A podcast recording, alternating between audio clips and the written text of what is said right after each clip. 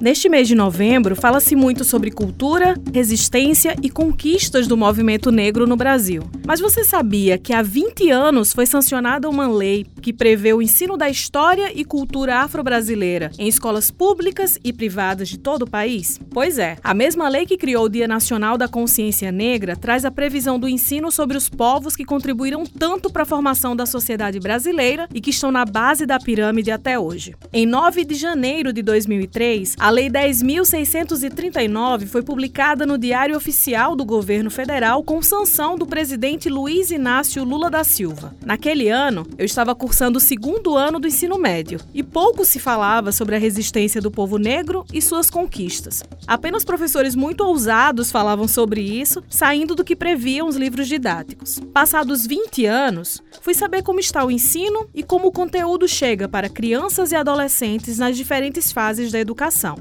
Mércia Mariano é professora do Ensino Fundamental 1. Ela vive a realidade da sala de aula na escola pública e também na sala de aula da escola da rede privada. Ela conta que a forma de abordagem do assunto com os pequenos é diferente. Os livros, eles abordam esse tema de forma bem sutil com os pequenos. Com os maiores, eu vejo que vem de forma mais aprofundada. Quarto e quinto ano, principalmente, vem em livros a cultura afro-brasileira. Vem o estilo de cabelo, vem as roupas. Mércia destaca ainda que o ensino é diferente na escola pública e na escola particular. Na escola pública, esse tema ele é melhor abordado, porque é obrigatório as professoras da escola pública trabalharem esse tema durante todo o ano, não só próximo do Dia da Consciência Negra. Ele é mais intenso na escola pública, porém na escola particular também é trabalhado. Eu particularmente trabalho da mesma forma nas duas escolas. Pego um livro que esse ano estou trabalhando o livro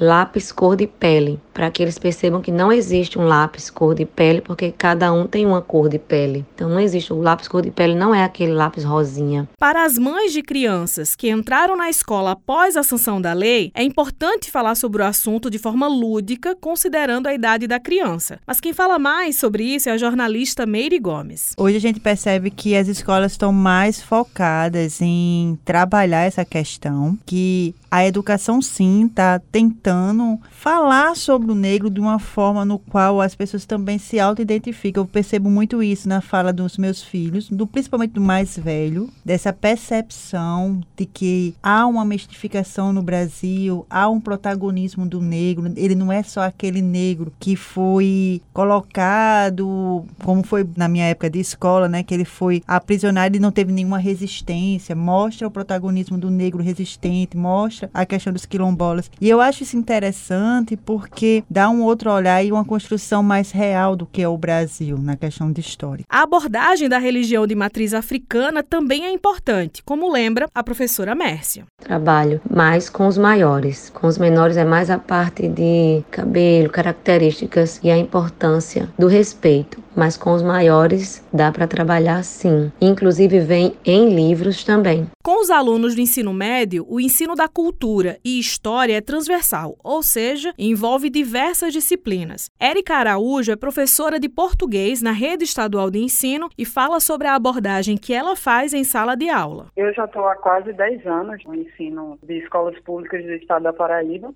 comecei na Força Educação e mesmo na Força Educação a gente recebe a orientação para trabalhar, no meu caso que é a língua portuguesa, literatura de língua portuguesa afrodescendente. Nos livros de linguagem, que já são atualizados de acordo com a lei. A lei completou 20 anos esse ano, então, obviamente, os livros de língua portuguesa já são atualizados. Já vem com conteúdo direcionado para isso. Sempre tem um capítulo ou dois, tanto de literatura quanto de linguística, voltados para o ensino da cultura que envolve a cultura africana e afro-brasileira. Mas nem tudo são flores. Érica pontua que falta seriedade no cumprimento da lei em diversos espaços. Enquanto docente que conhece vários espaços escolares, eu não vejo a lei ser aplicada com seriedade. Eu acho, acredito que era para ser algo natural já dentro do, do, desenvolvimento pedagógico das escolas, do planejamento de aprendizagem, que essa lei fosse levada mais a sério. Eu vejo que ela não é. No meu caso, para mim, foi mais tranquilo ter esse acesso, porque de fato eu já vinha desde a universidade, desde a minha formação enquanto licenciatura com esse nó. E qual será a percepção dos alunos ao ensino da história afro-brasileira? Eu ia dizer os nomes deles, mas é bem melhor que eles se apresentem. Olá! Meu nome é João Pedro. Meu nome é Elivelton. Meu nome é Manuela Mabini e nós somos estudantes da City José Guedes Cavalcante. E hoje nós vamos lhe apresentar sobre a importância da literatura africana nas escolas. Oi, meu nome é João Pedro e eu vou falar um pouco sobre esse assunto dessa nova lei. Abre aspas, fechar aspas novas, porque eu também fiquei sabendo dessa lei agora. Isso só demonstra mais a importância de ressaltar mais sobre essa lei nos colégios e como ela deve ser cumprida como qualquer outra lei, porque na maioria das escolas eu tenho certeza que eles não sabem nem o que é miscigenação, nem o fruto da miscigenação no Brasil. E nós somos uma escola de terceiro ano de ensino médio, eu acho isso no mínimo precário a gente não saber disso, nem de onde viemos, nem no outro lado da história sobre isso.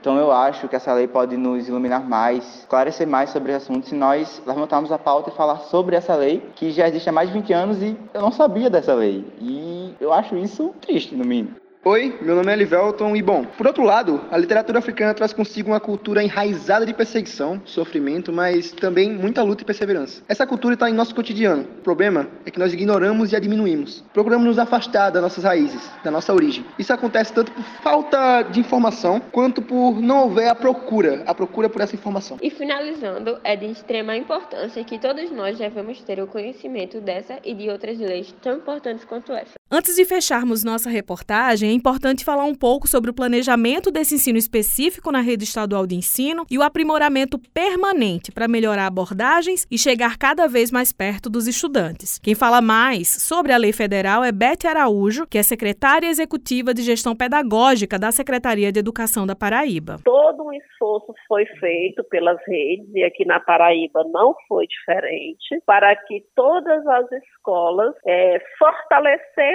em seu currículo essa abordagem. A lei posterior, que é de 2008, que inclui a educação indígena, também para que se torne referência regulamentada para o currículo, agrega toda essa mobilização e discussão e, após esse marco legal, vem sendo realizadas formações, momentos que geralmente culminam em novembro por meio de seminários e formação continuada. Mas consideramos que ainda é um desafio para a realidade de todas as escolas fortalecer no currículo escolar a educação para os territórios com foco nessas grandes temáticas. Por isso que a cada ano todas as secretarias e aqui no estado da Paraíba nós implementamos novas iniciativas